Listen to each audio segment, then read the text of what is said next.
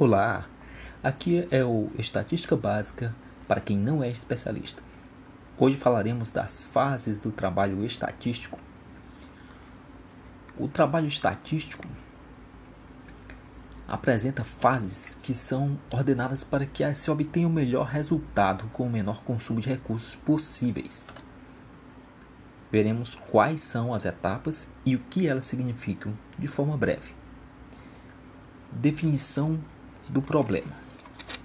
Qual é o seu objetivo de trabalho? O que você pretende resolver? Qual a informação que você quer gerar? Responder a essas perguntas ajuda a definir o seu problema.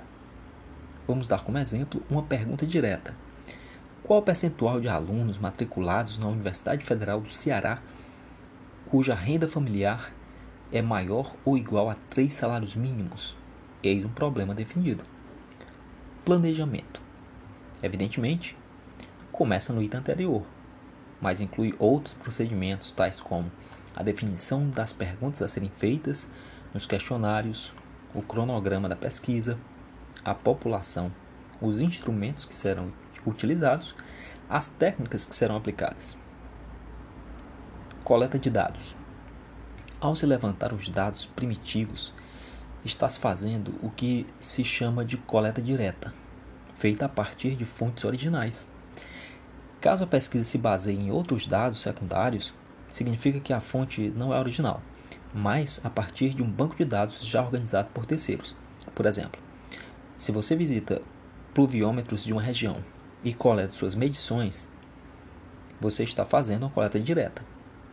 Caso você acesse o site da FUNSEMI e utilize os dados ali disponíveis, você estará fazendo uma coleta indireta. Apreciação ou crítica dos dados. Depois de coletar os dados, eles devem ser verificados para levantar eventuais erros das mais variadas fontes. Tais erros podem conduzir a conclusões equivocadas sobre o fenômeno estudado. Exemplo disso são a coleta de dados de chuva que podem ter sido inseridos de forma errada pelo usuário, o que não ocorre mais porque esse processo é totalmente é feito por computador. Mas enfim, esse foi um exemplo. E esses dados errados podem levar a decisões equivocadas sobre a gestão de águas, tanto para mais quanto para menos. Digamos que após a análise dos dados erroneamente inseridos, concluiu-se que não era necessário racionamento, quando na verdade era preciso racionar água. O resultado pode ser o colapso no abastecimento. Vamos para outra etapa. Apuração dos dados.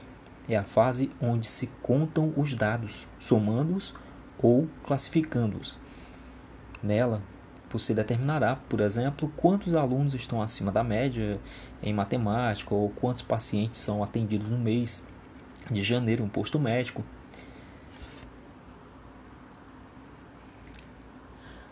Apresentação ou exposição. Os resultados obtidos nas fases antecedentes são exibidos, isto é, publicados ou mostrados. Essa exposição pode ser feita usando tabelas ou gráficos. Geralmente, os gráficos nos dão meios de interpretar uma informação de forma rápida, mas pouco precisa. As tabelas precisam de mais atenção, porém são precisas e suas informações são bastante exatas. Já na etapa da análise e interpretação, são feitas as medidas estatísticas, como medidas de dispersão, de tendência central, de assimetria e curtose, no caso da estatística descritiva. Antes de seguir adiante, vamos ver o conceito de série estatística. Trata-se de uma tabela que apresenta a distribuição de um conjunto de dados, considerando-se a época, o local ou a espécie. Uma distribuição de frequência é a série onde os dados são agrupados em classes de acordo com as respectivas frequências. As classes são intervalos com limites pré-determinados. Depois de ter visto um punhado de conceitos, você deve estar ansioso para experimentar as ferramentas da estatística. É extremamente importante que esses conceitos tenham ficado claros na sua mente.